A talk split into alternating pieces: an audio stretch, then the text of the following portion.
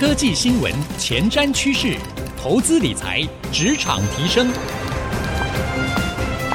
科技人关心科技事，欢迎收听《科技领航家》。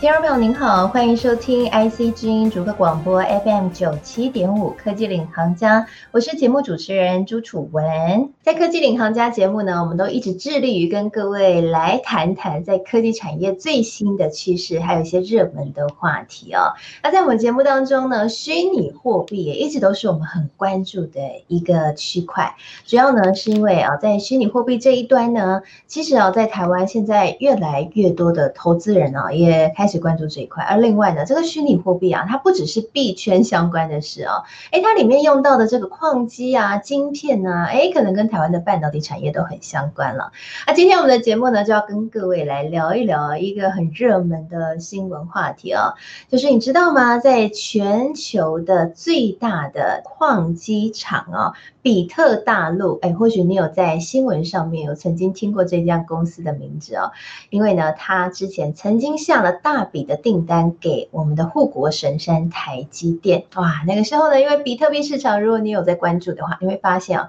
在今年比特币市场一度是大好啊，曾经呢，这个一枚比特币啊，价值是超过六万美元哦，真的是天价呀！但是呢，最近却传出了一个消息啊，就是。比特大陆呢，在向台积电下完订单之后，现在却出现了砍单，而这样的一个砍单呢，是在第四季针对五奈米来砍单两万片，怎么回事呢？那当然了，台积电对这方面是不愿意回应啊，没有回应。但现在市场就开始在猜测了，哎，这会不会影响到台积电的业绩呢？那到底比特币市场是发生了什么事情？为什么？之前是一路上攻到六万美元，看起来哎，整个这个市场是大好，而虚拟货币很多人都看好，说这未来会成为第三方的霸主哦，这个人类在交易行为上面第三方霸主，但没想到现在却拦腰砍到三万美元左右，还有很多的一些专家呢出来说，有可能这比特币会一路大跌，市场出现反转，是怎么一回事呢？今天呢，我们就为各位邀请到比特币圈内的专家。家啊，我跟他是在论坛上面认识的哈，在这虚拟货币相关的一些论坛或教学呢，都可以看见他的身影。他是 Joyso 的创办人宋卓荣创办人，那我们一起来欢迎 Tom。Hello，Hello Tom。各位听众大家好，我是 Tom。Tom，我想你跟我们听众朋友很有共鸣点，因为你自己过去也是在科学园区上班，对不对？对，七八年前吧，在半导体公司就是螃蟹瑞昱当 IC 设计工程师这样。对，因为我们之前在节目其实有邀请 Tom 来跟我们聊聊他自己当初怎么会从半导体的工程师，然后跨入到币圈的领域哈，现在变成是这个我们说台湾币圈的元老级人物了。所以呢，今天这个我们要讨论议题，真的超级适合 Tom 来回答的，因为你刚好跨足了半导体产业，然后也在币圈这边也耕耘了非常久嘛，所以两边产业你都懂。比特大陆啊，之前在新闻上面是大家讨论的一个焦点，因为他对台积电下大单嘛，结果没有想到现在就突然说要针对第四季来砍单。那大家有算了一下，这个金额的影响大概是三亿美元，也就是新台币大概是八十四亿元。所以现在大家就很担心，说这会不会影响到台积电的业绩？那不过我想哈，更值得注意的是，因为比特大陆它过去曾经是排名台积电前五大客户之一嘛，所以我们当然也是要来关注一下比特币市场现在是怎么样哈。所以这市场现在为什么会出现了这么大的反转？这个比特大陆突然砍单的原因是什么呢？如果有看新闻的话，可以知道说，最近的其实中国政府对于比特币还有虚拟货币的挖矿，还有相关的交易方面，其实是有非常大力的去打压啦。本来之前的话，就是在二零一七年还有二零一四年的时候，其实也都出过相关的规定，只是那个时候是比较偏向，就是说国家的银行金融机构不能跟比特币相关的。这些交易平台直接做出金入金的动作，所以到二零一七年以后，那时候有一件事情，就是有一个五部委的一个文书，就是禁止比特币呃和银行之间的交易，所以甚至要关停所有境内的交易所。但是因为根据虚拟货币的性质，它其实是没有什么需要在国家，除非跟当地的法币做连接。所以到二零一七年的那一次关停之后，其实呃，整个中国其实是已经没有。交易所是可以直接跟银行做法币上的对接，就是对人民币的对接了。所以后来呢，他们的交易所的出金入金基本上都是采 OTC，就是 Over the Counter，就是走线下的，甚至是 P to P 的路线，还是可以做买卖。然后境内的交易所也大都出走，就是离开中国，主力是在做一些比较币币的交易，所以就比较没有跟人民币。所以那次的是这样，但是。那时候境内的挖矿产业，因为我们知道说，在四川、在内蒙，一来那边的天气比较寒冷，二来就是他们在夏天就是风水期的时候有非常多的余电。那基本上有这个电力，其实它发了以后，其实它很难储存，也很难运送很远。所以最好的方法就是直接在当地，然后就是把它投入这个虚拟货币的挖矿，然后挖完之后就是变成所谓的虚拟货币，然后甚至可以就是打到全世界。所以你就是直接把电变现了。变就是电力变变现，哦，所以在那个地方有非常多的矿场。对、嗯、对，然后当然那边又比较偏远，所以算是一个比较特殊的一个行业。那这次呢，就是中国它大力打压，就是要关停境内所有的虚拟货币的挖矿，包含这部分。其实这部分也是一个很大的一个收入来源呐、啊，对中国来讲。然后它为什么要关停呢？那可能是跟一些比如说。中国的这个走资啊，这些有关系，因为你知道，就是说，如果我们现在把中国境内赚到人民币，然后把它呃拿去买挖矿设备，去买电，然后我们就产生了虚拟货币以后，那这个币就会变成不受中央的控制，然后因为它是在区块链上的，然后它可以打到全世界各地，就变成不是受中国控管的，那这变成一个很好的走资的管道，就是中国就其实很 care 这一段，所以他想要监管。然后希望说境内的资金能继续留在国内，然后不要跑出去。嗯、我我蛮好奇一点的哈、哦，就是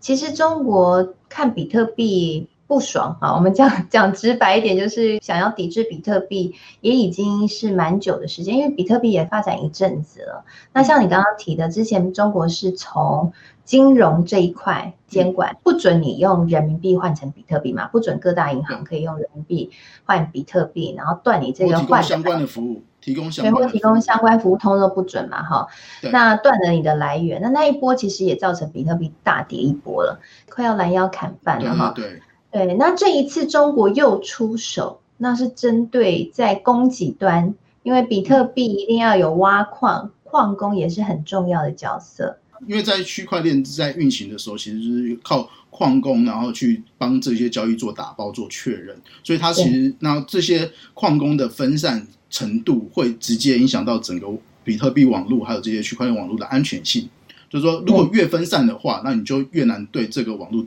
做手脚。那假如说你很集中的话，就会产生所谓的五十一 percent 攻击。然后五十一 percent 攻击有可能导致链分叉，还有可以然后可以做很多双花的动作。那这就会导致整个区块链的不受信任，对，所以说其实矿工的价值在于这边。嗯嗯嗯，所以换句话说，中国它现在击打了矿场的运营，不让这些矿场。去继续挖矿，我看新闻，它还甚至是把这些矿场直接断电，这就会冲击到比特币交易的活络性，对不对？我觉得这两件事已经拆开来，因为我们现在所谓的比特币交易其实是所谓的二级市场，然后但是这个挖矿的话算是一级市场，就是它它依然它，而且现在其实新产出的比特币其实已经没这么多了，因为比当然我们知道比特币已经经过三次减半，所以三次减半的话，第一次减半是变成。二十五颗，然后第二次变成十二点五，第三次已经是六点一二五颗，所以说第三现在是一个 block 就是十分钟约产量是六点一二五克，那就以整个比特币来讲的话，就是说三次产半的话，就是说全部应该已经挖出来的应该已经是九成以上，一次五十趴嘛，然后两次就是七十五趴，三次就是八十七点五趴，现在已经差不多是超过三次，差不多已经是八十七点五趴都已经被挖光。所以新产出的其实比特币已经很少，所以你说这边会不会影响到交易的价格？我觉得某个程度上会，还有一些心理压力。但是对于实际的比特币的走势，我觉得还是相当有限。所以站在我的立场，我并不是很赞成以矿工的成本去看那个呃比特币的价格。波的大跌，你认为其实中国的打压对于整个比特币的市场的影响，主要是来自心理层面的压力，对吗？会造成一个大家恐慌的情绪，使得这样的一个市场现在面临一个很大的震荡。对，当然，然后还有另外一个话，就是目前来讲的话，就是说在这一波，其实呃，整个虚拟货币还有很多，应该说所有的世界上大部分的资产，其实都是在处于一个通膨的状态啦。因为像美国，其实在之前疫情严重的时候，大家都被关在家里，然后领纾困金，然后可能不需要缴房租，也不需要缴房贷。然后，所以那时候有一些闲置的资产，就是说拿到纾困金，他们就可以投入币市和股市。但是现在美国的疫情已经反转了，就是等于是他们已经开始解封了，又没有纾困金了，所以很多人他们就没有钱拿出来做这个虚拟货币的投资。这些算是对一些整个虚拟货币市场算是一个。比较利空啊，因为毕竟没有新的资金。那当时其实，在去年疫情的笼罩下，台湾可能那时候比较没有感觉，但是现在大家在家里可能有感觉。假如我们现在，假如我们现在不愁吃穿的话，然后在家里很无聊，我们可能就会每天在看台股，然后每天就是想要投资，然后赚点钱。所以，美国和中国的双重的压力之下，然后再加上之前的虚拟货币已经涨到历史新高嘛，六万五，其实真的对，就是短时间就冲上去，所以。其实加起来，可能现在暂时是处于一个就是回档的时期。接下来，但会不会涨，会不会跌，其实我觉得都还很难说了。因为现在的状况，其实虚拟货币现在加入的人已经越来越多，就是整个时空背景跟二零一三年、二零一七年那两次创新高已经不一样了。到了今年这一波是呃，其实很多主权基金、国家还有公司就是。美国的上市公司都已经入场了，所以我觉得这整个组成成分都不一样。所以那有人说比特币要跌到很低，我觉得相对有困难啊。那如果现在真的能跌到这么低，那那难道那些上市公司他们那时候买的的时候都是傻子吗？他们每一季都要做财报，然后可能就要狂列这个虚拟货币的价值，而且可能是以当天的价值去计算。那如果真的很低的话，那其实看起来很难看。我觉得到时候真的很低，然后其实我觉得还是会有进场。还是会有人进场去买，再加上这些其他的国家发觉可能它有用，可能我们台湾不觉得，呃，因为我们台湾金融环境还相对处于一个稳定的状态，台币也还是有其用途，然后通膨也没有严重到那种程度，所以我们其实很难想象，就是说那些国家这个虚拟货币对它是有什么样的用途。但是我据我所知，很多人是虚拟货币是对他们是有用的。休息一下，广告回来继续收听科技领航家。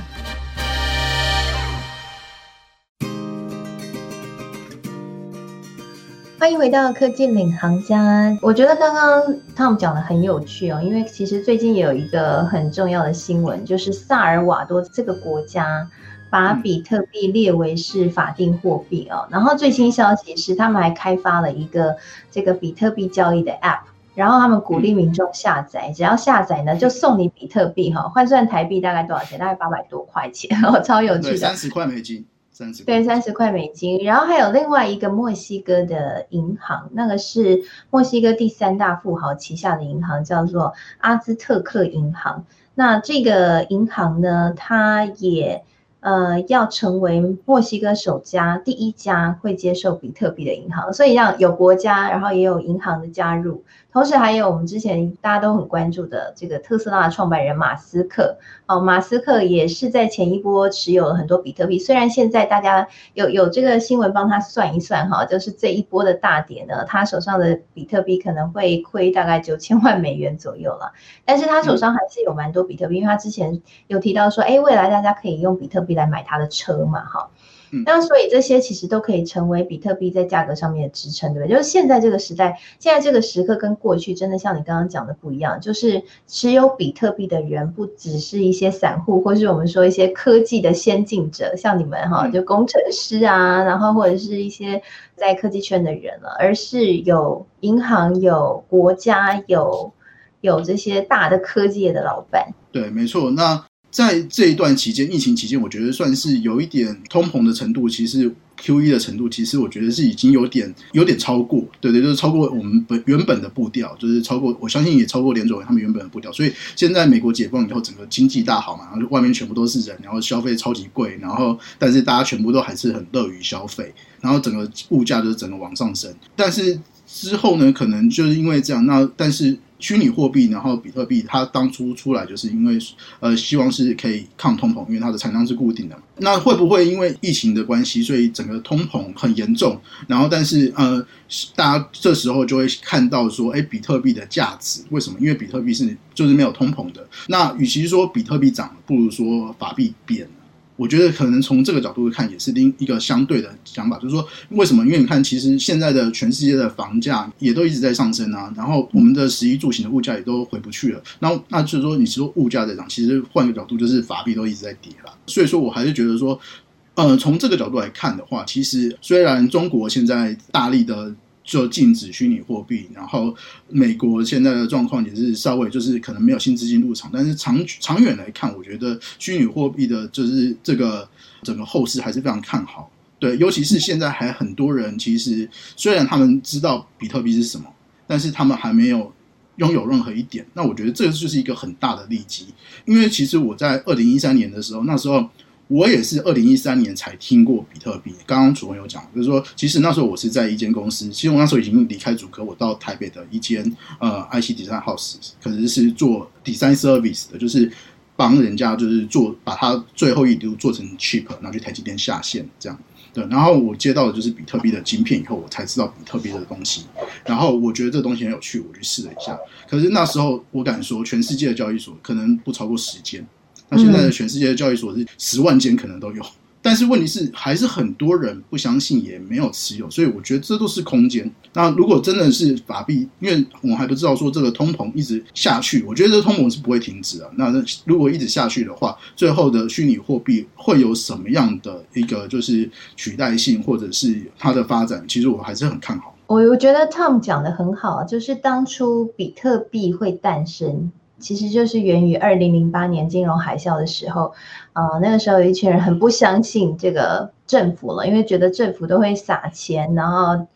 到处印钞票，那觉得这个美元呢已经没有价值了哈，所以他们就自己创了这个比特币，就有中本聪嘛哈。然后这个比特币呢，其实就有点像是黄金一样，因为它是有产量的固定的限制的，所以它不能够乱印的。对，那所以比较到现在这个时候，通膨跟比特币一直都是一个。应该就是它的一个命运的轨道哈，所以如果说现在还是在一个通膨的轨迹，政府依然是在不停的印钞来救经济的话，那这个部分的话，你觉得这个在总体经济面来说，对于比特币的发展还是有利的，对吧？当然啊，然后当然，而且还有另外一个问题，就是全世界的通膨其实主要在于几个比较富有的国家，像美国，对不对？像一些比较大的。国家他们才有机会去印钞票，像刚刚讲的萨尔瓦多，还有一些它的经济比较弱势的国家，他们是根本没有实力可以去印钞票，因为他们本身通膨就已经很严重了。他们在印的话，那基本上他们的钞票是完全不值钱，也没有人相信的。这种情况下，会不会有更多的就是比较经济弱势、第三世界国家开始接受虚拟货币？可能觉得美元这条路已经不通了。然后他可能就要去找其他的出路，我觉得也都是这些都是虚拟货币会兴起的原因。但是台湾其实就是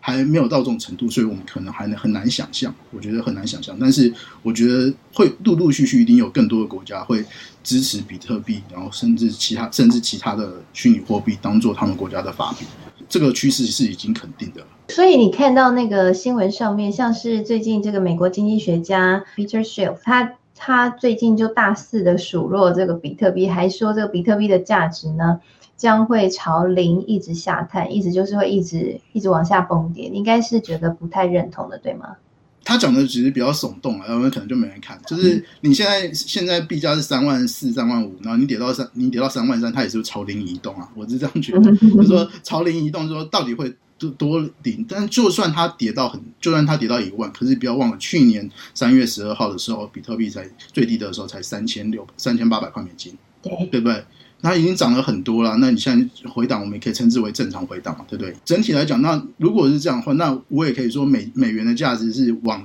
往零移动啊。对不对？因为其实，因为你越印越多，那其实整体的价值代表的价值没有改变，但是你的钞票确实越来越多。其实美元也是在走贬值的路线。对啊，我是觉得比特币是绝对不可能归零的啦，因为其实没有理由，对不对？然后而且就是可能我觉得，哎，比特币跌到五千块，我觉得美金我就可以 all in 压身价去买了。那可能有的人他看的比我还多，他觉得六千就是低点了。也有可能觉得一万看价，现在三万跌到一万，跌了三分之一，他觉得可能会反弹的。因为其实比特币的价值其实是存在于大家的共识，其实是没有一个真实的数字。对，所以我觉得其实归零的几率，我不觉得有，而且我也如果在归零之前，我会赶快全部去买，真的。就通通丢给你，对不对？对对对。好，OK，好，谢谢谢谢 Tom 今天跟我们的分享啊。我想今天呢，我们就是邀请 Tom 来特别来跟大家来聊一下，在整个比特币市场最近一些热门的焦点话题哦，包括了刚刚讲的，哎，最近呢各个国家都来进行对于比特币这边的监管更严格，那像是中国，甚至还透过把矿场给停电的方式来逼迫着让矿场没有办法营运哦，来打击比特币的市场。那当然也使得比特特币市场出现了一个崩落。但是呢，如果说刚刚汤也跟大家分享了哈，如果呢你来看整个的市场发展的话，你还是要注意到一些讯息，譬如说讲台股的筹码面来看的话，哈，现在持有比特币的人与当初已经不太一样了。现在呢，在持有比特币的可能呢已经有加入了像是国家，像萨尔瓦多，它已经是全球第一个将比特币列为法币的国家。未来汤是认为说，可能还会有一些其他的比较弱势、经济弱势的一些国家也会加入。那另外呢，还有像一些。企业主啊，我们说 PayPal 啊，或者是像特斯拉也都是有比特币，所以这些可能都会使得比特币做一些支撑，加上整个大通膨的环境哦，还是让比特币。会有一个呃，这个跟美元来进行一个对抗的理由，所以这个部分呢，我们就提供给听众朋友参考，但是也特别的格外的补充给大家啊，就是比特币的市场呢是没有涨跌幅限制的，在币圈一天等于人间十年，所以它的涨跌幅确实是非常的惊人，所以呢，如果你要进来这个市场的话，你也要特别的留意喽。那希望这些讯息呢，可以帮助你在了解科技的趋势脉动上面，还有呢，在自己的投资理财。上面都能够有所帮助。那今天非常谢谢 Tom 来跟我们做的分享，谢谢 Tom。不会，谢谢谢谢各位听众。那我们在节目播出之后呢，除了会同步上到 Apple Podcast 和、Spotify，我们会有音频在上面之外呢，我们也会写一篇这个采访笔记啊，放在我的粉丝团，所以欢迎你也可以来跟我们交流。谢谢 Tom，那我们就下次再会喽，拜拜。拜拜。